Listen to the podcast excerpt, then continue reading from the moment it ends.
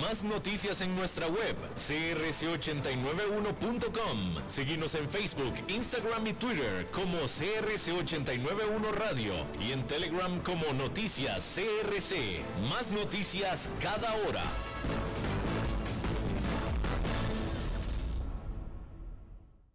CRC 89.1 Radio y Cadena Radial Costarricense no se hacen responsables por las opiniones emitidas en este programa.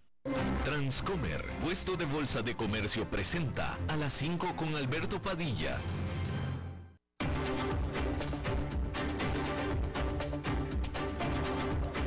Inicia a las 5 con Alberto Padilla un programa diseñado con el objetivo de llevarte diariamente un tema de actualidad, acompañado siempre de reconocidos editorialistas, de lunes a viernes a las 5 de la tarde por CRC 89.1 Radio, a las 5 con Alberto Padilla.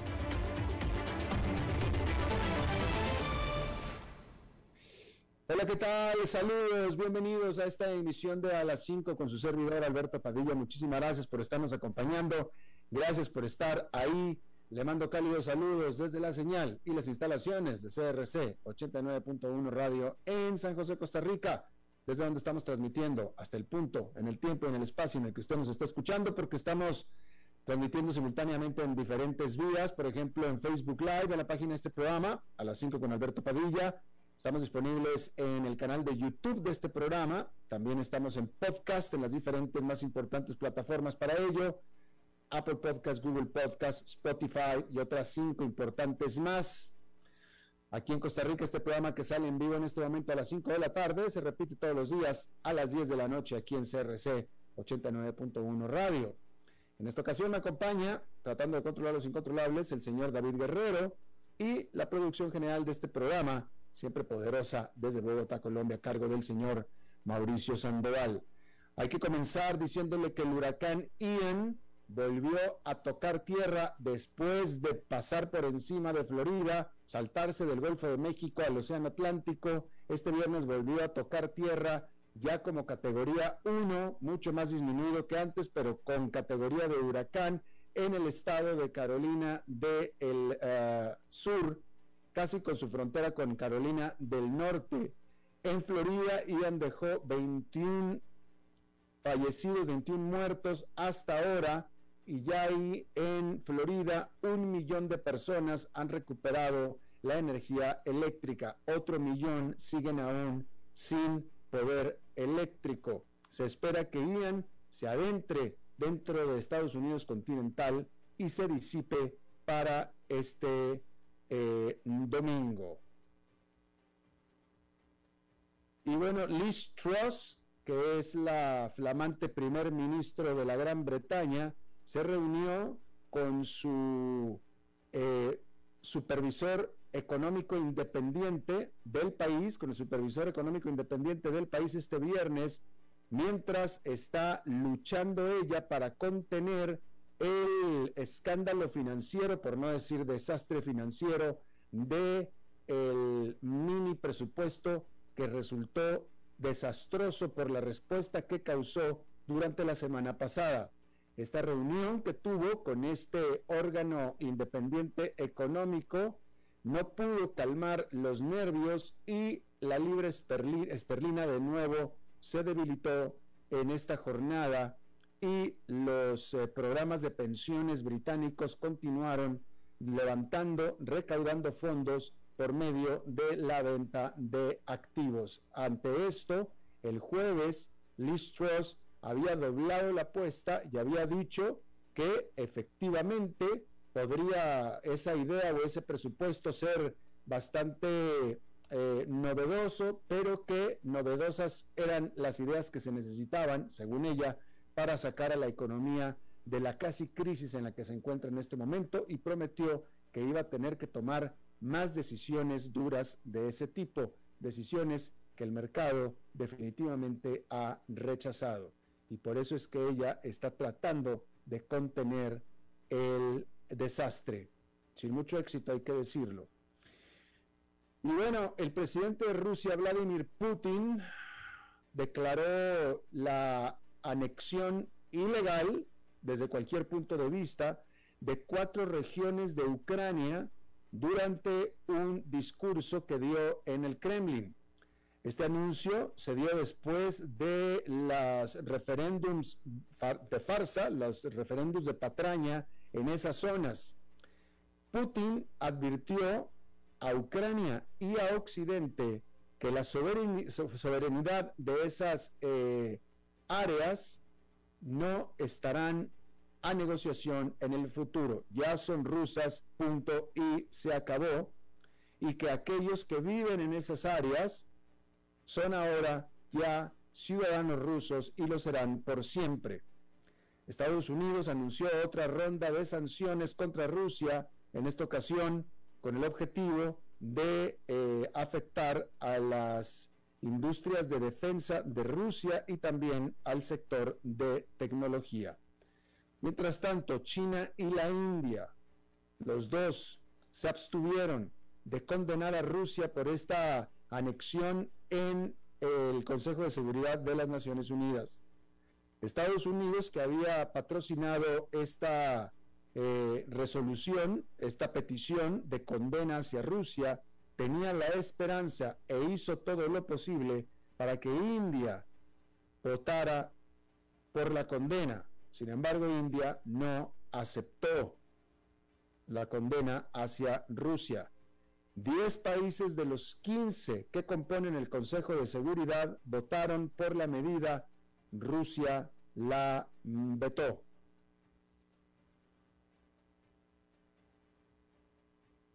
Y bueno, hay que decir que los ministros de energía de la Unión Europea eh, los ministros de Energía de la Unión Europea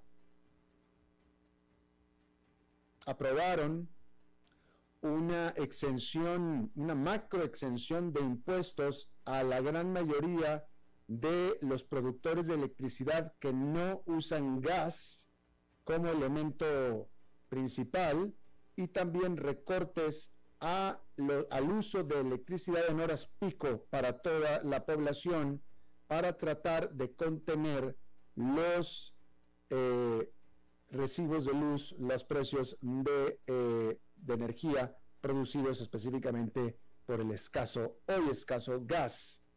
Estos ministros no pudieron acordar en un plan para ponerle un techo a los precios del gas.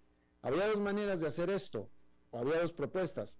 Uno, atacar directamente los precios del gas poniéndole un límite o que se quedaran libres los precios del gas y ayudar a las partes a que paguen estos precios. Optaron por esta última, la cual, por cierto, Alemania se oponía, pero sin embargo Francia y otros más apoyaban. Eh, este proyecto implica el pedir prestado 137 mil millones de dólares para ser redistribuidos entre los consumidores. Estas medidas comenzarán a tomar efecto a partir de diciembre. Y a este respecto hay que decir que el gobierno alemán anunció planes para pedir prestados 195 mil millones de dólares para ayudar a los hogares y empresas con los exorbitantes precios del gas natural. Y este es un precio aún mucho mayor que los 165 mil millones de dólares que podría costarle al gobierno del Reino Unido financiar su propio tope de precios de la energía durante los próximos dos años. Con todo, Alemania es más grande como economía que la Gran Bretaña. Alemania es la economía más grande del continente europeo. Gran Bretaña es la segunda. Pero los problemas de la Gran Bretaña son, con todo, mucho más profundos que los de Alemania en este momento. El Reino Unido, con este pedido de 165 mil millones de dólares, está teniendo problemas severos. La Gran Bretaña, Alemania está pidiendo 195 mil millones de dólares en una decisión que no es tan controversial como la de la Gran Bretaña. Este país, Alemania, se enfrenta a una crisis de calefacción este invierno que apenas comienza con el aumento de los costos del gas y la electricidad, causando causado en gran parte por un colapso en el suministro de gas ruso a Europa. Su enorme industria manufacturera también está sintiendo un dolor agudo. El paquete se financiará con nuevos préstamos este año, al estar Berlín aprovechando la suspensión de un límite consagrado constitucionalmente a la, nueva deuda del 0,35% del Producto Interno Bruto. La decisión de subsidiar los precios del gas, agregando un impulso a la economía, llega el mismo día en que las tasas de inflación del país alcanzan los dos dígitos por primera vez en décadas. Entonces, el problema de Alemania es bastante gordo porque le falta el gas, los precios del gas se han disparado, hay una inflación de dos dígitos y este, este, esta ayuda para los precios del gas que está declarando ayuda, que está declarando eh, Alemania, esta ayuda a los precios del gas, van a tener el efecto de una inyección o un apoyo económico a la economía, un apoyo a la economía. Por tanto, habrá mayor tensión a los precios o, al, o a la inflación. ¿Sí? Porque en teoría las empresas y los alemanes tendrán más dinero disponible para consumir. El efecto, aunque es una ayuda directa para los precios del gas, el efecto sobre las economías individuales será el de un estímulo. Y esto aumentará la actividad económica, por lo tanto, presionará aún más la inflación que ya está en dos dígitos. De nuevo, es un problema peliagudo el que tiene Alemania. Y los precios del gas están subiendo por las razones que ya conocemos. Alemania ya no contaba con el gas ruso, puesto que Rusia ya se lo había cortado, pero ahora, después de que hubo y que se detectaron estas eh, explosiones en los gasoductos entre Rusia y Alemania, Nord Stream 1 y Nord Stream 2, ahora menos, ya menos todavía cuenta Alemania con el gas de Rusia. Aunque Rusia quisiera en este momento darle gas a Alemania, ya no puede porque estos eh, eh, gasoductos en este momento están inservibles. A todo esto, el principal espía de Rusia dijo el viernes que Moscú cuenta con inteligencia indicando que Occidente está detrás de lo que llamó un acto terrorista contra los gasoductos Nord Stream bajo el mar Báltico. El 26 de septiembre se registraron grandes fugas en ambos oleoductos y los sismólogos detectaron explosiones, lo que provocó una ola de especulaciones sobre quién podría haber saboteado a los dos corredores energéticos más importantes de Rusia hacia Alemania y resto de Europa. La Unión Europea dijo que sospecha que fue un sabotaje lo que causó el daño a los oleoductos Nord Stream 1 y 2, propiedad de la rusa Gazprom, en aguas suecas y danesas, pero no ha acusado directamente a Rusia. Los comentarios del jefe de espionaje, Sergei Narishkin, líder del organismo sucesor de lo que fuera la KGB, son la acusación pública más directa contra Occidente por parte de un alto funcionario ruso. No dijo, sin embargo, qué evidencia tiene Rusia, pero sí dijo que Occidente está tratando de ocultar quién llevó a cabo el ataque. El presidente Vladimir Putin dijo el jueves que el sabotaje sin precedentes contra los gasoductos Nord Stream fue un acto de terrorismo internacional el Kremlin se negó a comentar sobre las afirmaciones de Narishkin, pero dijo que es necesario realizar una investigación internacional exhaustiva sobre los incidentes. El ministro de Energía de Suecia dijo el viernes que es muy probable que el ataque a los oleoductos fuera realizado a propósito por un actor estatal sin mencionar nombres. Desde que se detectaron por primera vez las rupturas a principios de esta semana, los funcionarios de Moscú han insinuado que Occidente, liderado por Estados Unidos, podría estar detrás del ataque. El jueves, una portavoz del Ministerio de Relaciones Exteriores de Rusia dijo que Washington se beneficiaría de las interrupciones de los oleoductos. De cualquier manera, como decíamos, ni el Nord Stream 1 ni el 2 estaban en funcionamiento cuando se descubrieron las rupturas el lunes, pues Rusia había cortado el suministro a la Unión Europea, pero ambos aún contenían gas dentro. Por cierto, que el rublo este viernes se disparó a su nivel más alto en casi ocho años frente al euro, el rublo, la moneda rusa, al estar los inversionistas ansiosos de que mayores sanciones contra Moscú puedan limitar el comercio de divisas con Rusia, preparándose para anexar cuatro regiones ucranianas, las cuales ya anunció que anexaría. Los gobiernos occidentales y Kiev denuncian que la medida viola el derecho internacional. El rublo había saltado un 6,5% para negociarse a 51,87 frente al euro, alcanzando antes 51,31, que es su marca más fuerte desde mediados de octubre del 2014.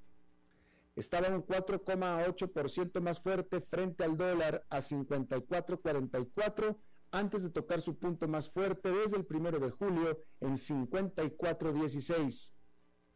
El rublo se mantiene sólido no por un exceso de demanda por parte de inversionistas buscando seguridad, como es el caso del dólar, sino por severos controles de capital y un colapso de las importaciones en Rusia desde que se impusieron sanciones occidentales por la invasión en Ucrania y las empresas abandonaron el mercado en masa. Los riesgos geopolíticos también siguen siendo elevados y pronto se esperan más sanciones por parte de Estados Unidos y la Unión Europea, sanciones que se anunciaron más tarde en la jornada del viernes. Analistas mencionan que la amenaza de sanciones llevó a algunos inversionistas a reducir sus tenencias de dólares por temor a que las restricciones puedan paralizar el comercio de dólares en Rusia. Y bueno, déjeme eh, decirle que en Estados Unidos el número de solicitudes de ayuda por desempleo por primera vez se redujo considerablemente la semana pasada, lo que subraya cómo los empleadores se aferran fuertemente a los trabajadores mientras el mercado laboral sigue lleno de oportunidades para los buscadores de empleo. En pocas palabras, los estadounidenses siguen teniendo trabajo. Y eso es malo para la Fed. Es una ironía, es una muy buena noticia para los estadounidenses que hay trabajos en Estados Unidos. Si, lo, si llegan a... En Estados Unidos, si alguien no quiere el trabajo en el que está, simplemente lo cambia por otro. Esa es la circunstancia en este país. Hay una economía con pleno empleo y todas las economías quieren tener eso, pleno empleo. ¿Qué economía no quiere tener pleno empleo? De eso es de lo que se trata. Pues Estados Unidos lo tiene. Pero hay una ocasión en la que un pleno empleo no es bueno. Y es esta ocasión, que es cuando hay inflación. Porque la inflación es alimentada por el consumo. Y el empleo alimenta el consumo y la Fed está tratando de controlar la inflación y desafortunadamente lo único al final lo que le va a servir a la Reserva Federal para cumplir su objetivo de, combatir la inflación es que haya menos empleo, desafortunadamente. No lo puede decir la Fed, pero eso, de eso se trata. Desdichadamente, tristemente, la Fed necesita que haya desempleo en Estados Unidos para tratar de disminuir el ritmo económico y con él la inflación.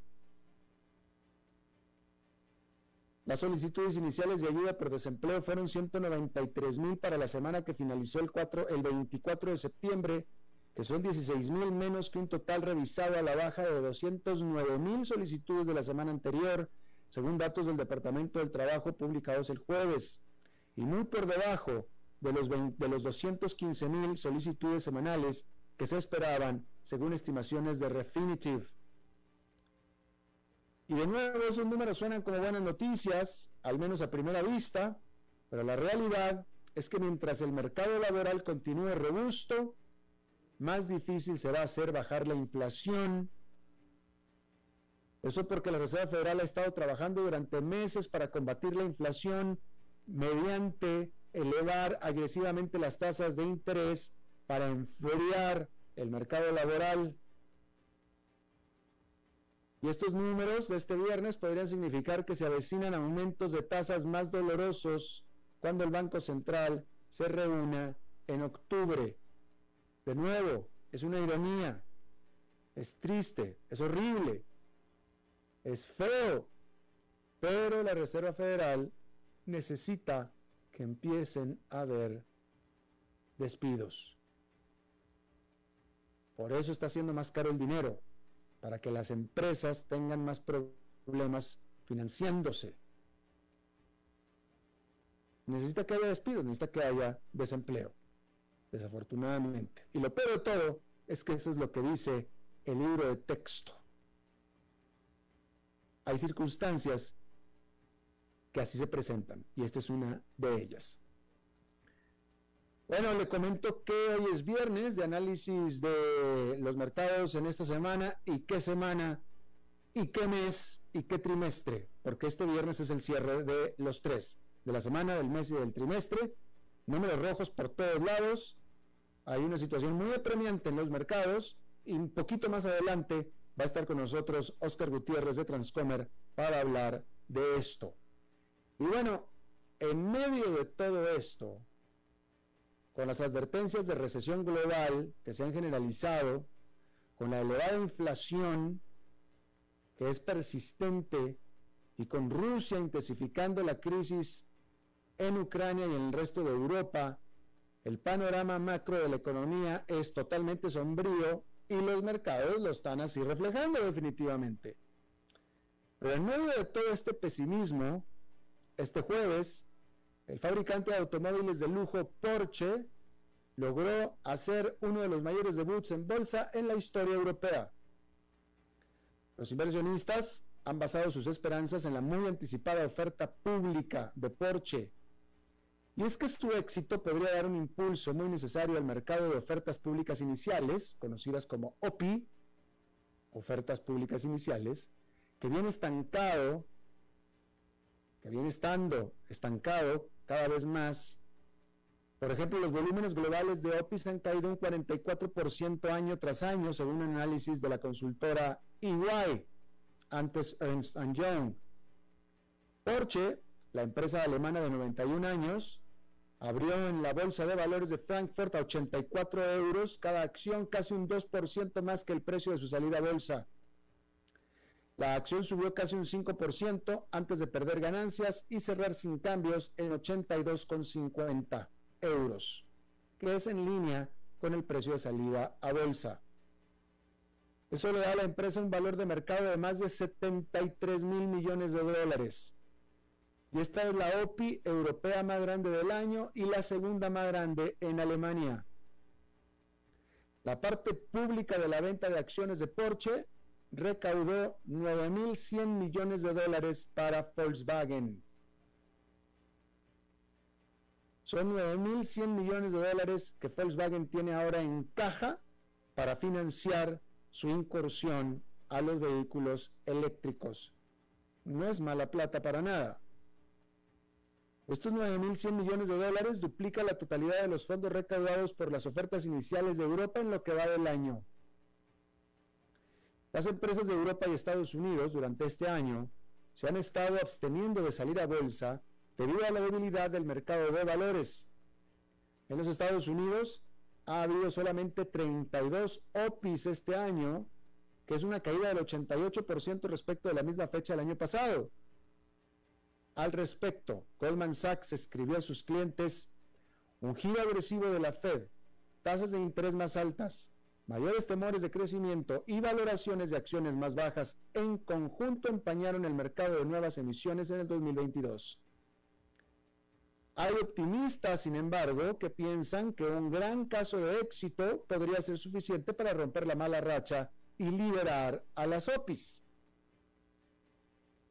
Al respecto, la consultora Deloitte escribió, las empresas que están mostrando rentabilidad van a ser las que nos saquen del actual atolladero de OPI. Hay más de mil empresas con valor de más de mil, millones de dólares que están todo listo para la OPI, pero solo esperan que las ventas se abran nuevamente. Mejor dicho, solo esperan que la ventana se abra nuevamente. Empresas como Porsche son nuestros exploradores, dijo Deloitte. Sin embargo, Porsche es Porsche.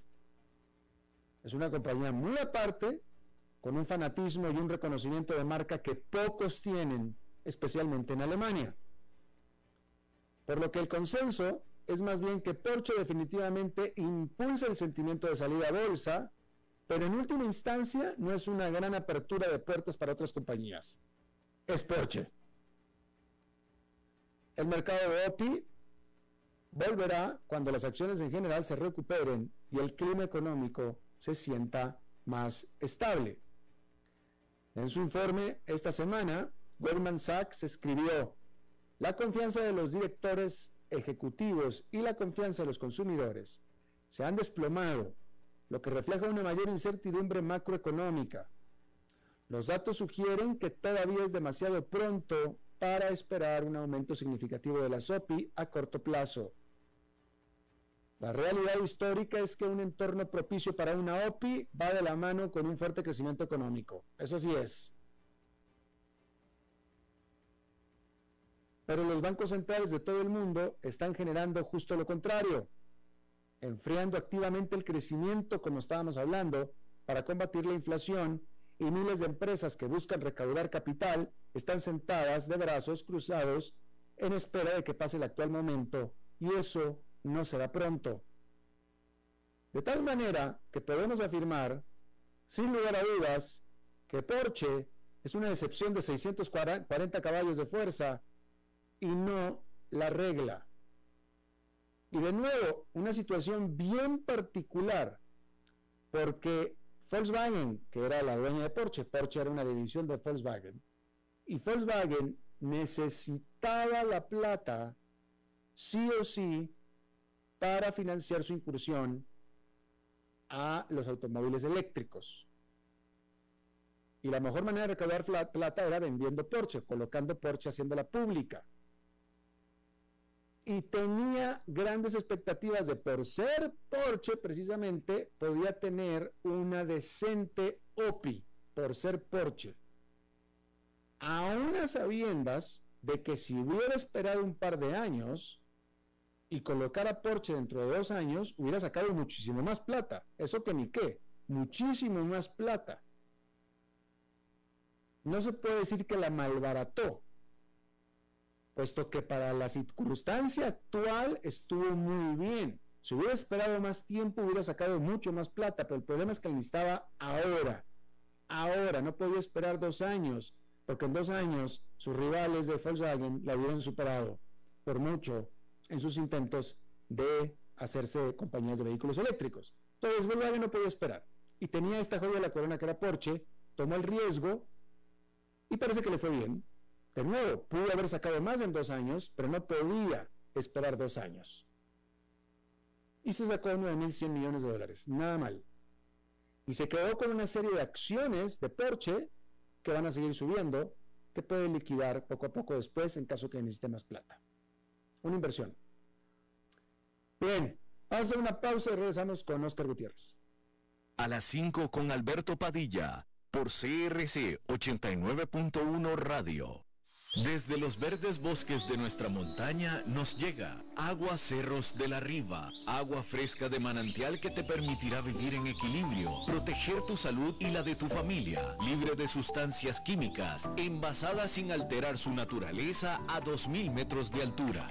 Agua Cerros de la Riva, naturalmente neutral. Búscanos como cerrosdelarriba.gmail.com Llámanos al 8374-3229. Cerros de la Riva, Live Spring Water. Ok, gracias a todos por haber venido a la fiesta de despedida de don Alberto, quien cumple 30 años de trabajar para nuestra empresa. Y bueno, le llegó el día del retiro. Don Alberto, ¿por qué no viene acá y nos da unas palabras? Muchas gracias a todos. Solo puedo decirles que si alguien sabe algún trabajito, que por favor me dicen. Es en serio. No me preparé para este momento y tengo que ver cómo consigo otro trabajo. No cometan el mismo error que yo. Transcomer, puesto de bolsa de comercio. Construyamos juntos su futuro. Somos expertos en eso.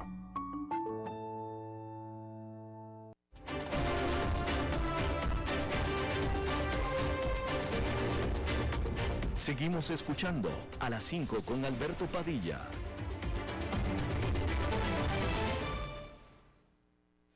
Bueno, es eh, viernes, los viernes es día de analizar los mercados en este segmento patrocinado por Transcomer con Oscar Gutiérrez, presidente de Transcomer. Oscar, ¿qué tal? ¿Cómo estás? Bienvenido. Muy bien, Alberto, buenas tardes, un gusto estar de nuevo en tu programa. igualmente.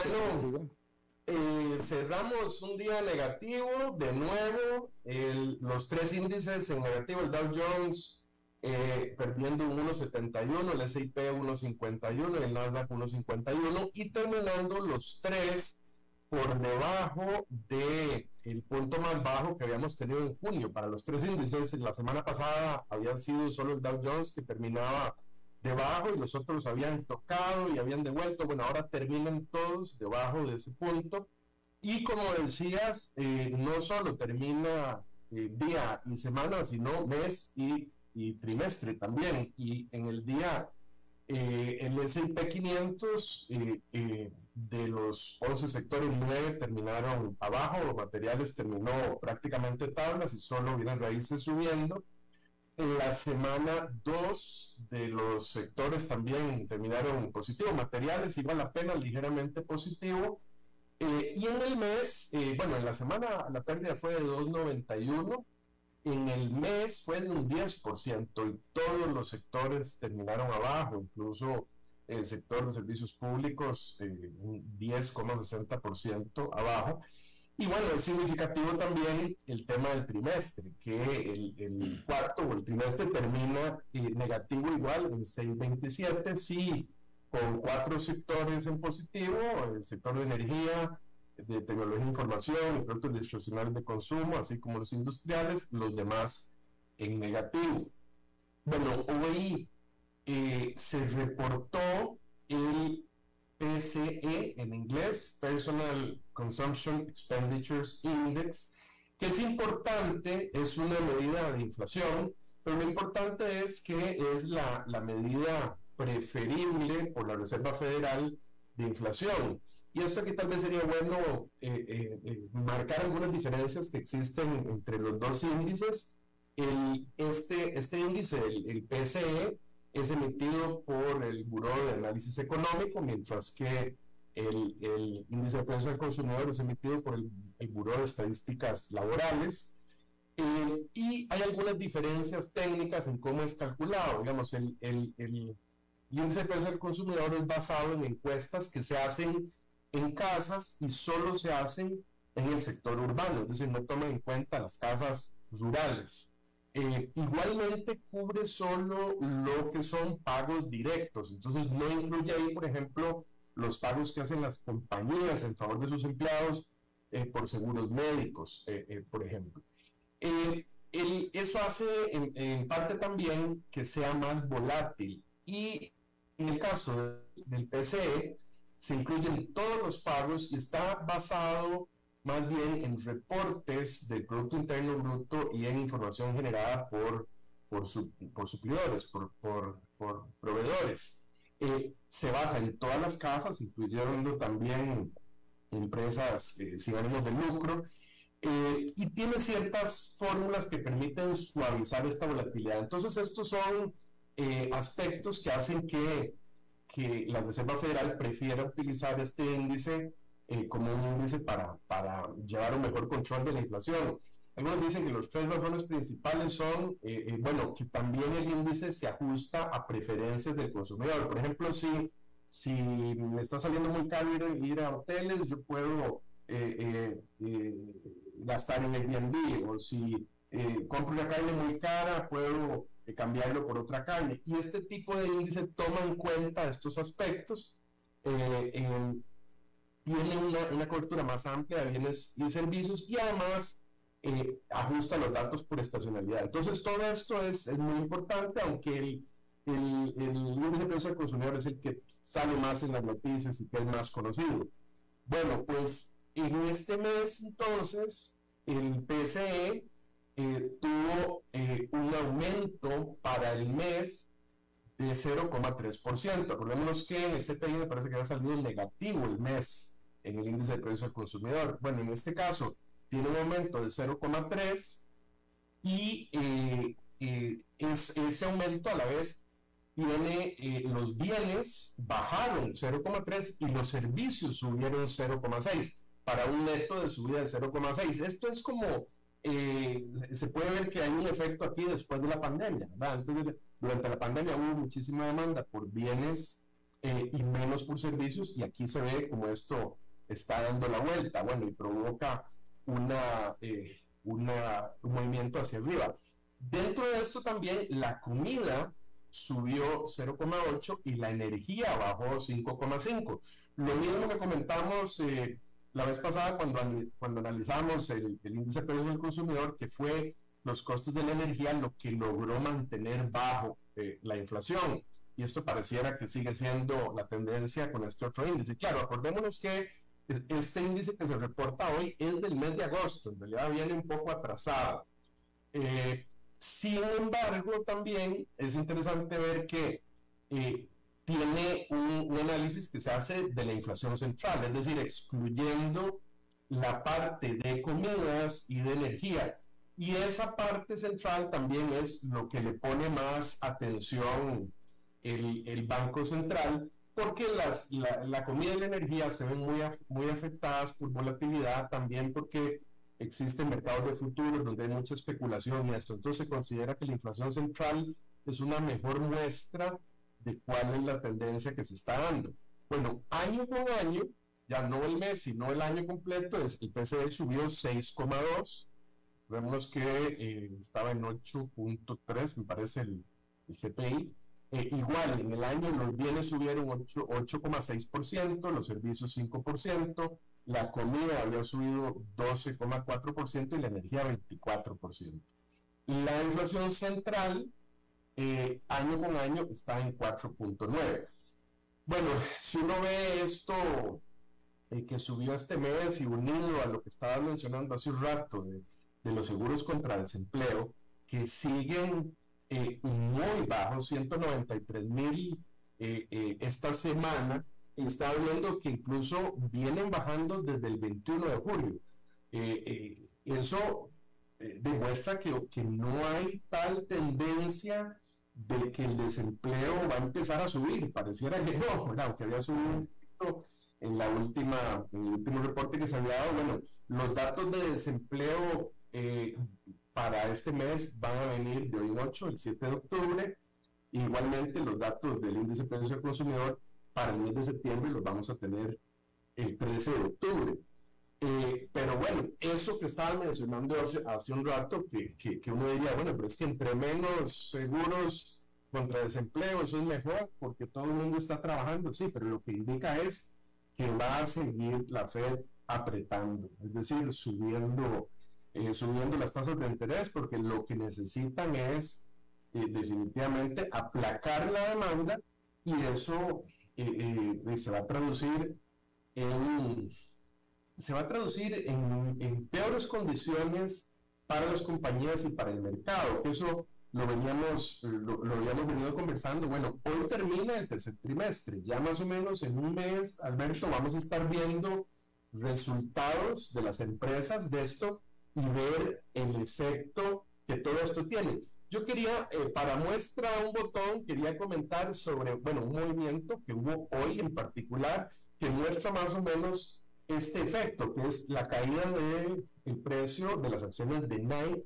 que cayó eh, un 12,8% el día de hoy, a pesar de que reportó mejores ventas y mejores utilidades por acción. Nike, Nike, Nike cayó 12,8%.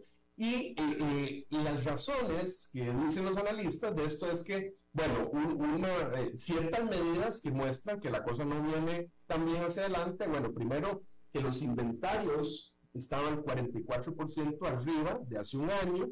Entonces dicen, bueno, ¿por qué tienen tanto inventario? O sea, no han podido vender ese producto. El margen disminuyó, el margen bruto disminuyó 2,2 puntos por ciento de hace un año y además una proyección de parte del director financiero diciendo que espera que el margen va a disminuir para el próximo trimestre en un 4% también, producto de que prevén que van a tener que dar descuentos en los productos para poder lograr las ventas. Entonces esto, si lo ves como es que el mercado de bolsa es una proyección hacia adelante y lo que es, bueno, eh, eh, si, si eh, las, se, se, están previendo que esa demanda se va a contraer y para poder salir de este inventario, para poder lograr los objetivos, van a tener que hacer mayores descuentos, van a tener que reducir esos márgenes, entonces se trae abajo el precio de la acción, porque es lo que habíamos venido hablando, que al venirse abajo los márgenes brutos, pues también se van a venir abajo los márgenes netos de utilidades y entonces el múltiplo resulta muy alto, que es lo que habíamos venido conversando eh, con eh, que está en 19 veces y que muy probablemente debería bajar el promedio histórico de 15, 16 veces. Pero si además de eso lo que se prevé es que las utilidades van a bajar, eh, pues entonces el múltiplo está todavía más alto definitivamente de lo que se espera. Entonces yo quería mencionar este caso Nike porque esto para mí puede ser un tema eh, eh, generalizado. A pesar de que, bueno, a pesar de que todo el mundo está trabajando, Alberto. Sí, claro. Sí, sí, lo que pasa que eh, no sé si estés de acuerdo con, no, no, no, no te voy a dar una, una, una, una, lecture, mi querido Oscar, a ti, pero lo que me parece que es una realidad es que apenas estamos en el, en el filo, en el, en, el, en el filo donde todavía las empresas están, les está yendo bien, todavía están empleando, como estábamos viendo, pero están empezando a ya no. ¿Sí? Entonces, me parece a mí que todavía el mercado, como, como las empresas en general todavía no están reportando ni despidos ni malos números, el mercado esto todavía no lo factorea. Yo creo que a partir de este momento y por lo que resta del año, obviamente estoy hablando del tercer trimestre, del último trimestre, discúlpame, y los primeros trimestres del próximo año van a ser de caídas en los resultados de las empresas, despidos, etcétera, etcétera, y las acciones tendrán que ajustarse a esos eh, resultados eh, decrecientes que todavía no se reflejan, Oscar. Eso es lo que digo yo de viejo, no de experto. Del experto eres tú. Sí, no, no, pero me parece que estás en lo correcto. Es decir, ve que, digamos, en este caso los ejecutivos están diciendo con estas señales que mandan al mercado, sí vamos a ver una demanda disminuyendo y entonces vamos a tener que eh, bajar precios para liquidar ese inventario, para vender. Bueno, entonces el efecto que quiere la Fed, digamos que en ese caso se está produciendo. Pero ¿cuál es el efecto neto en la empresa? Bueno, arrastran aumentos de salarios que han tenido que venir haciendo, ¿verdad? Porque eh, la presión que ha venido por contratar gente obliga, y este, va, este desempleo tan bajo obliga que para tener los empleados tengo que tenerlos ganando más, y por eso es que el bajo desempleo presiona la inflación. Bueno, entonces si por un lado tengo costos más altos eh, por empleo y por otro lado me van a reducir la demanda, se me van a contraer los márgenes. Y definitivamente eso se va a traducir en el bottom line, como dicen los norteamericanos, en, la, en la, última cifra de utilidades, y eso se trae abajo eh, eh, los precios, porque eh, los múltiplos van a resultar más altos de lo que deberían ser. Otro ejemplo, mira, bueno, algo, una, un dato importante y, y es más por su impacto en los índices, es el caso de Apple, que eh, fue sorpresa que le hicieron un downgrade, una baja en la calificación de parte de Banco of de, de compra a neutral, bajó la, la meta de precio de 185 a 160, en parte también porque eh, se había filtrado que eh, le han pedido a suplidores que inicialmente les habían pedido un aumento de su capacidad de producción para el iPhone 14, ahora estaban diciendo que no, que, retrajeran eso. Entonces, bueno, hay una proyección de menos ventas, de menos demanda por el iPhone eh, y, baja el precio de Apple. del 28 de septiembre, en dos días, bajó de 149.84 a 138. Hoy, 7,8% Apple. Desde el 17 de agosto, que estuvo el punto más alto de los eh, días anteriores, estuvo en 174.55, a este precio es una caída de un 20%. Y el, el tema con Apple es que es, eh, Alberto, el 7% del peso en todo el SP500. Apple lo tiene todo el mundo, todos los fondos grandes son dueños de Apple. Entonces, el efecto de una caída en el precio de Apple es multiplicador y señala, bueno, si Apple está cayendo, ¿qué pasa con el resto de las tecnológicas? Y Apple sigue teniendo incluso un múltiplo relativamente alto, me parece que es eh, de 24 veces utilidades. Eh, chequeándolo aquí en este momento, sí, 24,8 veces utilidades, todavía es alto. Entonces, bueno, si, si Apple y pasó el umbral de los 150, que se decía que en 150 de precio Apple tenía un nivel de soporte. Entonces, desde el punto de vista técnico, también el precio está cayendo. Entonces, yo sigo en, en la posición, como lo había mencionado antes, que es preferible esperarte, esperarse que todo esto pase antes de, antes de comprar. Máxime que tenemos la competencia de tasas muy buenas en bonos, eh, que la gente dice, bueno, yo puedo tener mi plata a corto plazo ganando el 4%, 4.20 que está el bono del tesoro a dos años, me espero a que pase esto, que se aclaren los nublados del día y empiezo a comprar después. Que es parte de la misma razón en realidad relacionado con lo que estaba mencionando hace un rato también de las ofertas públicas iniciales. No tiene sentido en un mercado que viene hacia la baja, uno como empresa salir. Claro, explicabas la excepción, que es el caso de Porsche, pero si yo fuera dueño una empresa que quiero salir a bolsa, yo me espero que el mercado esté ya apuntando hacia arriba. Totalmente, totalmente. Por cierto que aquí estoy leyendo un dato de The Economist, Oscar, que dice que para el SP500 este fue el tercer trimestre consecutivo con pérdidas, es decir, que en todo el año ha estado perdiendo, pero trimestre tras trimestre, con todo y que dentro de algunos trimestres ha tenido grandes subidas, como por ejemplo el trimestre pasado que subió grandemente en medio, pero este es el tercer trimestre consecutivo en el que el SP500 tiene pérdidas. Sí, sí, al principio del trimestre me parece que hubo una subida en, en, en el SIP, por eso es que el trimestre completo la caída es de 6 y pico por ciento y en un mes fue de, un 10, ¿verdad? Pero, pero bueno, cuando hay una caída, un mercado hacia la baja, siempre hay lo que llaman bear market rallies, ¿verdad? Subidas dentro de un, de un eh, eh, mercado hacia la baja.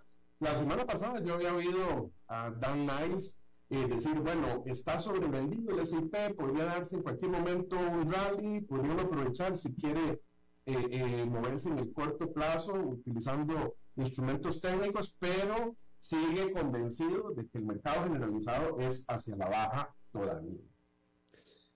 Así es, y bueno, nada más comentar contigo que hablabas tú de las empresas tecnológicas, el Nasdaq, que es cargado de tecnológicas, ha caído más que el resto de las empresas. Las tecnológicas han sufrido desde, eh, han comenzado a sufrir en sus resultados desde antes que el resto de las empresas. Amazon, Microsoft, hoy Microsoft, eh, bueno, Meta, la que dio una mala noticia hoy fue Meta precisamente, Microsoft, eh, no tanto, pero también Amazon definitivo, y eso es lo que ha hecho que el Nasdaq haya caído más que los demás. Pero falta todavía, que era lo que estabas diciendo tú, que el resto de las empresas, el resto de los sectores, comprendidos justamente en el SP500, empiezan a pasar por lo propio.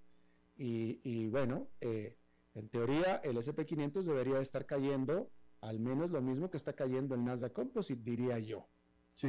sí, hay algunos que dicen, bueno, si yo voy a invertir a 10 años, no necesito comprar exactamente en el punto más bajo. Y poniendo ese ejemplo que acabas de poner de de Meta en este momento está a 12 veces utilidad. Yo creo que yo había mencionado que ya estaba eh, a un precio relativamente bueno. Entonces, si uno dice, bueno, voy a invertir por 10 años, este es un buen precio para Meta, eh, ese es un argumento. Ahora también te digo, bueno, si vas a invertir por 10 años, tampoco te pasa nada si te esperas unos dos o tres meses para invertir. Exacto, totalmente. Yo estoy contigo. Si, vas, a meterte ahora, pues ¿por qué no te metes un poquito más tarde? Espérate. Exacto, es lo mismo lo que va a pasar, es el mismo argumento, ¿verdad? Entonces, a mí me gusta ya mejor, mejor cuando va para arriba, porque no sabemos si puede haber un pánico más fuerte, eh, ¿verdad? Y la capitulación que, que has eh, venido esperando desde hace algunas semanas, que no se ha dado y que se puede dar todavía. Definitivamente. Oscar Gutiérrez, presidente de Transcomer, como cada viernes, muchísimas gracias por eh, participar con nosotros. Muchas gracias, Alberto. Gusto estar de nuevo aquí. Gracias igualmente a Oscar Gutiérrez de Transcomer en este segmento patrocinado por Transcomer. Vamos a hacer una pausa y regresamos con más. A las 5 con Alberto Padilla por CRC 89.1 Radio.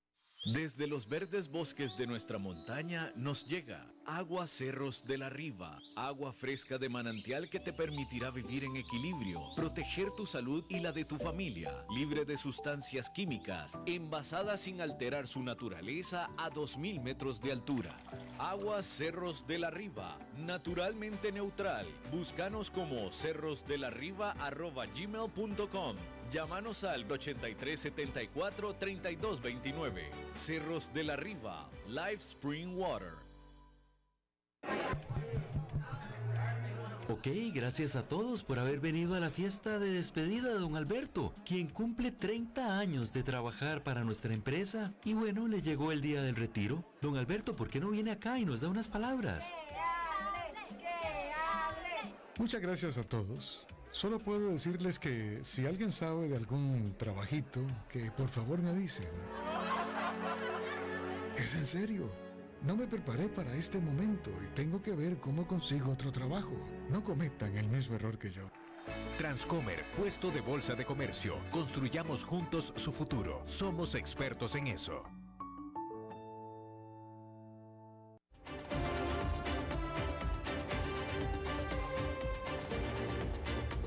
Seguimos escuchando a las 5 con Alberto Padilla.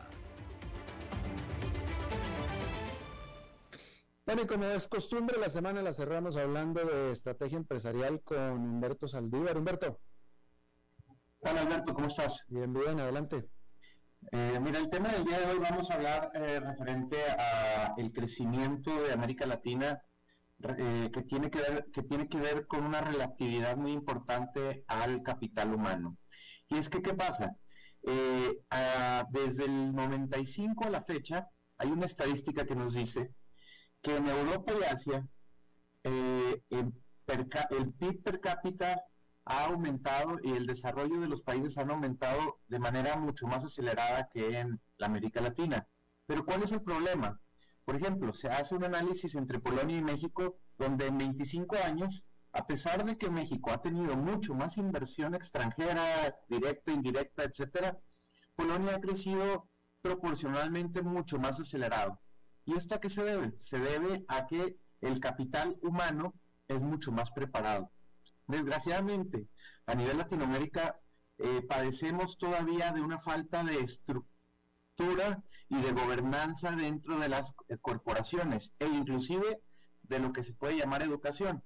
Resulta que a pesar de que México ha tenido eh, mejores inversiones, eh, el desarrollo per se del PIB per cápita no ha sido directamente proporcional a lo que se espera. Es decir, no solo es importante la inversión y no solo es importante el tener más, sino que con lo mismo poder hacer más. Y con lo mismo poder hacer más es tener mejor capital humano disponible para poder hacer más. Y te doy un ejemplo. Por ejemplo, hay empresas de tecnología, tanto en México como en Costa Rica, que tienen eh, vacantes, hasta 900 vacantes ahorita de, TI, porque no hay capital humano que los esté, eh, que nos pueda, eh, que, que, pueda cubrir esas vacantes. Resulta pues que eso es directamente proporcional a la ineficiencia con la que está operando esta empresa y per se pues el país, ¿no? Claro, pero ¿te refieres a una falta de recursos en cuanto a la cantidad o la calidad en América Latina? La, calidad, la calidad. Es que es que la cantidad se tiene, se pueden tener muchos recursos, pero el, detalle es la educación, el nivel de la calidad que se tiene en América Latina comparado con otras regiones es menor. por eso hice la comparación entre Polonia y México. Claro. ¿Por qué? Porque Polonia, a pesar de ser un país que tiene mucho menos inversión y, e inclusive menos capital humano, porque es, mucho, es más pequeño, ti- tiene un desarrollo mucho más grande, ¿verdad? Claro. No, no, y así es, este, y, sí, es un tema muy trascendental el que tú estás tocando. eh, yo siempre lo he dicho, eh, digo, en América Latina tenemos las listas de las mejores universidades de la región, etcétera, y ahora habrá la mejor universidad o la mejor escuela de negocios de la región, todo lo que tú quieras. Pero en comparación de las mejores escuelas de negocio de América Latina con las del resto del mundo, con las de Europa y Estados Unidos, no hay comparación alguna, no hay nada, nada ahí que hacer, ¿no? La, la- el, nivel de, eh, el nivel de educación de América Latina es bastante inferior a, eh, si lo comparamos con el resto del mundo. Y deja tu inferior, eh, limitado, porque sí, tenemos las mejores universidades, pero ¿para cuántas personas? Ese es el detalle, o sea, ¿qué porcentaje de los 120 millones de habitantes que tiene México acude a una universidad? Y es cuestión de cultura también, y desgraciadamente se ve como uno en- eh, a nivel de consultor, como empresas que ya empiezan a, facturar arriba de 10 millones de dólares eh, dentro de América Latina, no les interesa tener una gobernanza estructurada dentro de la corporación y eso se ve directamente eh, reflejado en no crecimiento, porque llega un momento donde se estanca. Entonces, eh, es cultural, desgraciadamente y ahí estamos. ¿verdad? Claro. Humberto Saldívar, muchas gracias. Gracias a ti y buen fin de semana. Buen fin de semana para ti y también buen fin de semana para todos ustedes. Es todo lo que tenemos por esta emisión de A las 5 con su servidor Alberto Padilla. Muchísimas gracias por habernos acompañado. Espero que termine su día en buena nota, en buen tono y nosotros nos reencontramos la próxima. Que la pasen muy bien.